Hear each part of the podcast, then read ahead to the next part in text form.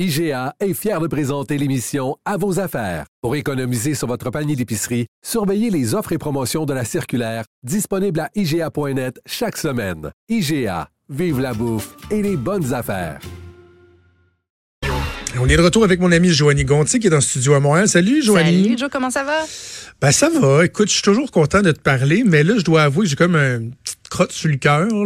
Comment ça? Qu'est-ce qui se passe? Ben, quand j'ai vu les sujets que tu avais envoyés hier, puis que tu, euh, tu spécifiais, tu soulignais que j'étais quasiment dans la quarantaine, Ouais. ça m'a fait ça m'a fait mal un peu. Faut faire face à la réalité. tu sais, t'as la petite jeune Maude ici. Là. T'as quoi, t'as, t'as 24 ans, Maude? Oui. Tu t'as toi, 25, tu- quart de siècle. Tu sais, toi, Joe, là, je veux dire, t'en as presque plus de fêtes qu'il en reste. On va se dire les vraies Ah, choses. arrête, là. ça m'obsède tellement. Ah ouais, ça t'obsède de Ah, je suis tout le temps en train de faire x2. OK, OK. Ah, pour Je suis tout le temps en train de faire x2. Ouais, c'est L'autre fois, vrai, je le disais à Maud, j'étais comme, euh, toi, tu fais x2, là, t'arrives à 48. Là. Moi, je, moi, je fais x2, Hmm. j'arrive à 76. Ouais. C'est pas cool, là. T'es dans un foyer. Toi, ça veut- toi, t'arrives à 64? M- Moi, ça? Si on fait x2? Oui, ben moi, moi j'ai 31. Fait que 60, fait que t'arrives à 62. OK. Oui, exact, exact. Mais c'est un bon sujet. On va parler de l'âge. On est justement, moi, je suis dans, j'ai 30, j'ai presque 32, monte 24, puis toi, t'as t'as 38 ans, c'est ça? 38, ouais. Fait qu'on va parler Pas de encore l'âge. 40, là. Pas encore 40. Profite de ces deux dernières années. Savoure-les parce qu'après ça, tu vas devenir réellement un vieux croton. c'est pas vrai. Jonathan, quitte la pièce. Mais euh, dans le fond, c'est qu'il y aurait à travers le monde, peu importe, ne- peu importe le pays dans lequel on, réside, peu importe nos circonstances, on serait dans le cours de notre vie à notre plus malheureux à un âge en particulier, puis c'est le professeur en économie David Blanchflower de l'université Dartmouth qui a euh, identifié cet âge-là. Il a pris, il a analysé plein de données en prenant en considération l'emplacement géographique, la santé, l'espérance de vie, puis la situation financière des gens à travers 132 pays. Puis arrive à la conclusion qu'il existe partout dans chaque pays une courbe de bonheur et qu'on frappe l'ultime creux de cette courbe de bonheur-là quand on atteint l'âge de 47 ans dans les pays en développement et 48 ans dans les pays développés. Donc, grosso modo, à 47, 48 ans, donc littéralement à la moitié de notre vie, là, peu importe où on est dans le monde, peu importe nos circonstances, on est moins heureux qu'on l'était, puis on est moins heureux qu'on le sera. Donc, parce que oui, plus tard, on remonte la courbe, mais ça a l'air qu'on est vraiment, qu'on frappe vraiment le, le creux du bonheur à 47, 48 ans. Là, Un bon c'est- 9-10 ans, Joe. T'es Oui, c'est ça. Il te reste un, petit 10 ans, euh, Joe, avant de frapper, avant de frapper le bas. Wow, ça va bien. Mais l'affaire, c'est que là, l'étude Ouais. n'explique pas vraiment pourquoi on, on se sent moins heureux à 47, 48 ans, mais il y a quand même des spécialistes qui avancent quelques pistes. Premièrement, on dit que le fait que, tu sais, toutes les exigences, les pressions reliées euh, à la vie de famille, au travail, euh, aux finances, ben tout ça, ça atteint son maximum dans la quarantaine, ce qui fait que là, on manque d'énergie, puis ça peut, par conséquent, affecter un petit peu notre morale.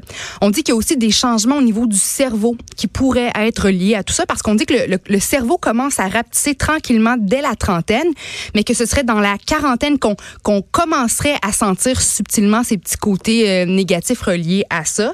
Ça pourrait aussi être une question euh, hormonale, parce qu'on sait que Ben ouais. plus on vieillit, moins on sécrète, ben, chez les femmes, moins d'estrogène, chez les hommes, les hommes, moins de, de testostérone. Et ça, ça peut nous affecter de, de plein de, de plein euh, de, de plein de façons différentes. Et après ça, on dit que ça pourrait être aussi une question génétique parce que voyez-vous, en 2012, il y a une étude qui a été menée sur les chimpanzés puis les orangs-outans. Et l'étude démontrait que chez les, les, les singes aussi, dès qu'on frappait la, la moitié de vie, ben, il y avait un creux au niveau du bonheur. Donc, dans le cas des, des chimpanzés puis des orangs-outans, à 30 ans, eux, ils étaient un petit peu plus malheureux, puis après ça, tranquillement, pas vite, la courbe du bonheur remontait. Mais on dit qu'il faut pas s'en faire parce qu'il y a espoir. Quand on atteint l'âge de 70 ans, notre degré de bonheur regrimperait au niveau qu'il était Mais quand on avait gros 20 gap, ans. ça. Tu veux dire Entre entre- le moment où t'es le plus malheureux puis le moment où tu trouves vraiment le bonheur. Non, mais Un bout à broyer du noir, hein? Mais, mais je pense que quand, quand on frappe la cinquantaine, la soixantaine, tranquillement, pas vite, ça commence à regrimper. Puis là, à 70, ça a l'air que c'est le gros party. On se sent comme si on avait 20 ans en termes de, de bonheur. Fait qu'à 50, tu dis, je me sens un peu moins misérable qu'à 40, mais ça. encore, je suis pas rendu encore. À partir de 48, c'est le bas fond. Puis là, tranquillement, pas vite, année après année, on commence à, à, remonter la pente. Euh. Puis je trouvais ça le fun qu'on soit d'âge différents, les trois ou presque, parce qu'on peut justement parler de comment nous, on, on, on, vit le, le vieillissement. Est-ce que l'âge, ça nous fait peur? Est-ce que toi, Maude, là, tu as, presque 25 ans, je présume. Le là? quart de siècle. Le quart de siècle. Comment est-ce que toi, tu vis ta vingtaine? Puis est-ce que le, le, le gros 30 ans, ça t'effraie? On dirait que j'ai pas j'ai pas encore pensé, je suis pas rendue là dans ma tête. J'ai encore à vivre à me demander euh, tu sais au jour le jour là, à pas savoir ce que je mange pour souper en soir. Mm. Fait qu'on dirait que penser à la trentaine puis au fait que je vieillis puis qu'à un moment donné euh, je vais avoir besoin d'un dentier, je suis j'ai pas encore assimilé ça mettons. Puis je suis vraiment pas rendue. Quand on dit qu'à 70 ans tu vas euh, ressentir le même bonheur que tu ressentais dans ta vingtaine, est-ce que toi tu juges que ta vingtaine, est-ce que tu te sens vraiment à à la limite euphorique ou est-ce que tu te sens vraiment comblée parce que tu te sens réellement heureuse à date dans ta vingtaine? Ben, je pense que oui, mais admettons, le, le bonheur que j'ai d'être comblée professionnellement, hmm. ça, je sais que je le retrouverai pas, mettons, à cet âge-là de 70 ans où tu es censé être sur le party puis tout. Mais sinon, ben, je serais satisfaite d'être aussi heureuse que maintenant. OK. Toi, toi, Jonathan, est-ce que tu as eu une petite crise de la trentaine, tout comme moi? Est-ce que tu as eu ça, toi? Euh, 35, je l'ai pas aimé. Non. 30, euh, je me souviens pas que ça m'ait dérangé, mais 35, je l'ai pas aimé. Puis, mais j'anticipe le 40. J'anticipe le 40. Puis tu sais, moi, ce qui me, ce qui me frappe, c'est que dans, dans mon parcours professionnel, après partout où je suis passé, j'étais toujours le plus jeune. Tu sais, ouais. quand je suis devenu euh, attaché de presse de la télé Normando, j'avais 23 ans. J'étais de loin le plus jeune, le plus jeune attaché de presse au gouvernement du Québec. Mm. Quand j'ai commencé comme directeur de communication d'aéroport à 28 ans, j'étais très jeune. Puis là, je suis rendu à une étape où je regarde des gens qui m'entourent comme Maude, d'autres personnes à la radio, je suis loin d'être le plus jeune. Par contre, à la télé, je suis encore euh, je suis jeune pour être à la télé, tu sais. Fait que je suis comme dans une espèce d'entre-deux. Puis autant que des fois, je me dis, ben, j'aime pas ça voir le temps passer. J'aime pas ça savoir que je, vais approcher la quarantaine, que la, la mi-parcours arrive. En même temps, j'assume bien le fait que moi je, vieillis, tu sais comme physiquement si tu mm. veux là, même que c'est un atout, tu sais je me suis fait dire à un moment donné à la télé, c'est une bonne chose que t'aies les cheveux que que j'ai des cheveux gris parce que j'ai encore de babyface pas mal, tu sais. fait, que, comme mes cheveux qui, qui grisonnent, je l'assume très très bien, mais c'est ça, il y a certains éléments qui qui qui dérangent plus. C'est plus quand je me projette dans, dans le futur puis que je me dis que ouais, j'en ai un bout de fait ça ça ça me dérange. Parce que dans le fond, toi le fait de vieillir, t'associes ça au fait que la, la, le décès approche je veux, veux pas? Est-ce que c'est ça qui te fait peur? OK. Totalement. Totalement.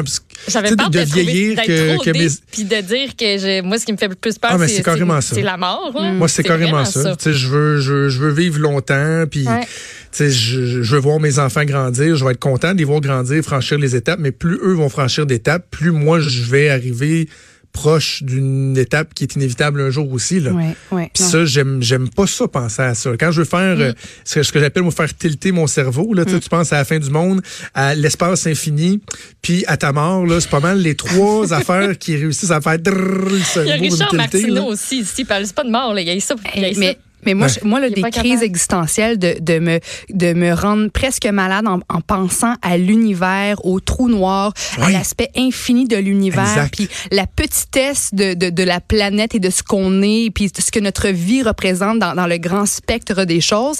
Ça me, tu sais, moi, je, je pars en crise de panique. Là. Puis moi aussi, moi, j'ai vraiment une grosse crise euh, de panique à 30 ans, là, parce que j'ai une, vraiment une crise existentielle. Puis je me dis, waouh, tu sais, me semble que 30 ans dans ma tête, que 10 ans, c'était tellement loin, c'était presque inatteignable. Puis là, on dirait que je vois plus les journées passer. Je me dis, j'ai presque 32 ans, puis je comprends pas. Il me semble que c'était hier que j'avais 30 ans.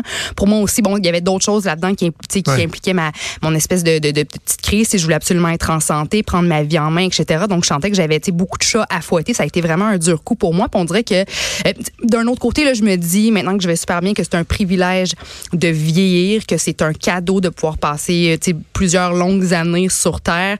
Puis j'essaie de, de, de me conditionner à voir ça comme quelque chose de positif positif, mais c'est vrai, tu sais, quand tu dis que, bon, les, hommes, en fait, c'est les petits, les petits cheveux sel et poivre, tu sais, c'est toujours beau. Puis les hommes, je trouve qu'ils vieillissent un peu mieux que les femmes. Puis c'est pas juste moi qui pense ça, en fait, c'est un peu la science qui le dit, parce que les hommes, ça a l'air qu'ils ont plus de, ils ont une peau plus épaisse ou plus grasse, ce qui fait que les traits du vieillissement sont peut-être moins évidents pour eux, tu sais, fait que tant mieux, tant mieux si tu vieillis bien, mon cher. Euh, ouais, mais tu sais, faut, faut regarder aussi ce qui est, ce qui est positif. Là, tu sais, quand tu vieillis, il y a, y a, des, y a des côtés, des côtés qui sont moins agréables, il y en a d'autres qui sont, qui sont agréables. Tu sais, je te raconte l'anecdote, c'est très personnel, mais c'est pas grave, on a l'habitude d'être très ouvert dans nos discussions. Euh, ce matin, je me, c'est un, un, matin comme un autre. Là, tu sais, le cadran a sonné. Moi, je, depuis 5 heures le matin, j'étais en train de lire mes journaux, puis Ma blonde, elle se réveille à 6 heures et là, euh, euh, notre petite qui a 5 ans se réveille, elle rentre dans la chambre, mais elle est comme plus poquée que d'habitude. Elle a les petits yeux poqués, son toutou est tout poqué. Puis là, elle embarque dans le lit, puis haut, puis elle s'en vient à quatre pattes. Puis d'habitude, elle est tout le temps en train de jaser tout de suite. Et là, elle fait juste se coucher entre ma blonde puis moi. Et là, on la prend comme en sandwich, si tu veux. on, fait un, un câlin avec elle. Puis là, J'entends mon grand qui va avoir 9 ans bientôt arriver avec son linge. J'ai décidé qu'il venait s'habiller dans notre chambre. Puis là, il voit qu'on dit pas un mot, qu'on est juste collé. Puis il s'en vient en arrière de moi puis il se colle, puis il met le bras autour de sa sœur, puis de sa mère aussi. Puis on est resté comme ça pendant genre 5-6 minutes sans dire un mot. Puis je me dis, si le, le, le coup de vieillir, c'est d'être capable, par exemple, d'avoir des moments comme ça avec, avec mes enfants, ce que j'aurais pas pu faire début vingtaine, avec quand mm. j'avais pas d'enfants, c'est-tu quoi? Ça, ça me dérange pas de vieillir. de voir mes enfants qui vont s'accomplir et tout ça, pour ça, là, ça, le coût, il, il, est pas trop élevé, tu comprends? Ah, t'as tellement raison. Puis je trouve ça tellement... C'est important ce que tu dis. C'est facile de se laisser prendre dans l'espèce de routine effrénée de la vie, le, boulot, préparer les enfants pour l'école, mais de prendre comme ça une journée de semaine, le, le, temps de se, de se coller en famille. Nous autres aussi, jeunes, on faisait ça. Les trois filles, on allait sauter dans l'île de mes parents, on, se couchait, puis on se collait. C'était plus la fin de semaine, mais quand même, c'est des moments, des souvenirs que je conserve. Puis, tu sais, ça fait en sorte qu'une famille reste serrée pendant longtemps. Donc, je vraiment, vraiment heureuse que, que tu puisses vivre, euh, vivre ces, ces moments-là avec tes, avec tes enfants aussi. Mais euh, Jonathan, tu me disais que tu te lèves à 5 heures du matin pour, comment, pour lire tes journaux. Euh, c'est mon prochain ben sujet. Ben oui, c'est ça, vas-y. C'est mon prochain sujet. Est-ce que vous, vous branchez votre téléphone, euh, votre téléphone intelligent sur la table de nuit avant de vous coucher? Oui. Bon. Non seulement je le branche, mais vive Ikea, j'ai acheté un truc sans contact, là. Oui. Tu fais juste déposer mon téléphone dessus, puis, euh, il, se rechange, ça c'est merveilleux. Mm, bon, donc j'imagine que le matin, quand le, cadran sonne, vous prenez rapidement, c'est pas long avant que vous avez, avant d'avoir le téléphone dans les mains puis commencer à consulter les affaires, c'est mm-hmm. ça? Moi, à 5h05, mon téléphone sonne, à 5h06, j'ai mon téléphone ouvert à côté de moi avec mm. mon application OneNote pour prendre des notes des journaux que je lis et j'ai mon iPad sur mon ventre eh en train de lire les journaux à 5h06. Après 5 minutes? Écoute. Okay, après non, une minute. je me trouvais. Non, après une minute. Après une minute. À 5, je me réveille. À 6, l'iPad est ouvert avec mes journaux ouverts. Ouais. je suis pas super que ça. Ben, vous n'êtes pas les seuls. Moi aussi, je fais la même affaire. Je prends mon téléphone, puis je commence à regarder les nouvelles ou à, à, regarder mon Instagram. Puis, euh, selon une étude qui a été menée par la firme IDC Research, 80 des utilisateurs de téléphones intelligents utilisent leur téléphone cellulaire dans les 15 premières minutes de leur réveil. Mais ce serait une mauvaise habitude euh, à avoir parce que le fait d'être inondé de, de notifications, de nouvelles, de courriels, qu'on n'est même pas encore totalement réveillé, ben ça, ça augmenterait notre stress. Puis on n'a même pas encore commencé la journée, puis on se sentirait déjà dépassé par les événements. Puis dans le cas d'Instagram, je pense aux ados ou, personnes dans la jeune vingtaine, ou même moi, j'utilise Instagram le matin, ben tout de suite, on dirait que tu pars ta journée dans un état de, tu te compares déjà à ce que tu vois à, la vie des autres. Ça, c'est sûr que c'est pas nécessairement euh, l'idéal. Puis on dit aussi que consulter son téléphone intelligent dès le réveil, ben ça minerait notre capacité à bien prioriser les éléments dans notre journée. C'est qu'on est tellement bombardé à gauche, à droite de courriels, de trucs pour le travail, de sujets dont, dont on veut se parler, on prend des notes, que là, à un moment donné, c'est vraiment comme une espèce de tempête de choses à faire, puis on n'est plus capable de bien prioriser. Puis on dit que le matin, justement, il faut être capable de, de, de, rester décroché de nos outils euh, intelligents pendant un certain moment pour être capable, après ça, de connecter avec son partenaire amoureux, de connecter avec sa famille, de prendre une douche, un bon déjeuner. Puis là, après ça, on se met dans on se met dans, dans l'espèce de mood de, de job. Puis on a le même problème aussi à la fin de la journée avec les téléphones intelligents. C'est facile après la journée de travail de, de consulter les courriels à 7, 8 heures le soir. Puis ça, c'est pas bon. Euh, en fait, il y a un chercheur qui s'appelle William Becker qui a été interrogé par la CBC qui dit que chaque fois qu'on vérifie nos courriels ou qu'on regarde notre téléphone pour voir si on n'a pas reçu un courriel, ben là, notre cerveau se met, se, se met toujours, euh, se met tout de suite en mode boulot. sais il switch mode euh, à la maison vie personnelle au mode boulot. Puis sur le le long terme, ça fait qu'on reste constamment dans ce mode boulot-là. On n'est pas capable de, de décrocher. Donc, en prenant son téléphone le matin, puis en le consultant le soir devant la télé ou avant de se coucher, ben finalement, on décroche jamais, jamais, jamais. Puis sur le long terme, c'est super épuisant. Euh, on peut on peut tomber en burn-out plus facilement. On brûle littéralement la chandelle des, des deux parts. Puis moi, je commence à, à le remarquer. Je trouve que, tu sais, je je suis moins connectée, moins groundée dans ma journée quand j'ai toujours mon téléphone avec moi. Je, mhm. je le consulte le matin, je le consulte le soir avant de me coucher. Est-ce que tu t'obliges des temps d'arrêt, euh, Joanie? Euh, de plus en tu plus. imposes? De plus en plus. Tu vois, avant, là, je veux dire, moi, j'aime ça prendre des bains, puis, mais sauf que, sauf que j'apportais mon téléphone avec moi dans le bain.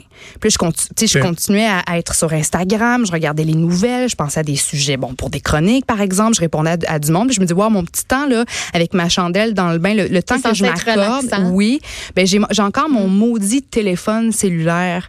Fait que moi, je suis en train de me questionner. Tu sais, je veux dire, est-ce que je suis vraiment obligée dans mon lit de passer un 15 minutes avec mon téléphone dans les mains dès le réveil? Est-ce que le soir, quand je regarde un film avec mon chum, est-ce que faut que je le regarde à, chaque pause commerciale ou à chaque, à chaque fois que j'ai un petit deux minutes? Tu sais, moi, je commence. Mais le problème, c'est que c'est encore une zone grise. Tu sais, le consulter ses courriels ou envoyer des courriels après les heures du bureau, il n'y a pas encore de réglementation. Puis l'affaire, c'est qu'on se met beaucoup de pression. Tu sais, dans le milieu du travail, on a des, on veut répondre aux attentes, on veut montrer à notre patron qu'on est, qu'on est prêt à tout, pour, oui, pour mm. bien faire notre job. Puis on veut aussi avoir une promotion, gravir les échelons. Donc on se sent en quelque sorte obligé de répondre aux attentes. Puis les attentes, ben malheureusement, euh, ça arrive à toute heure euh, de la journée. Vous comprenez? Fait qu'il y a un petit problème. Puis je pense qu'il faut vraiment avoir davantage cette réflexion là.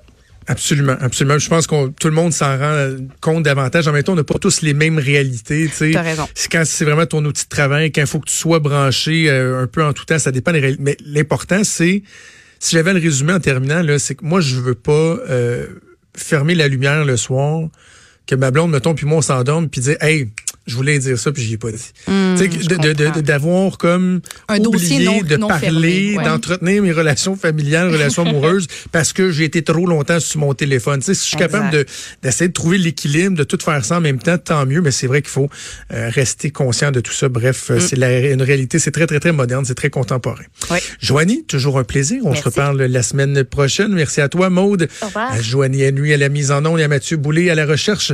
Je vous souhaite une excellente journée. On se reparle demain à 10h. Salut.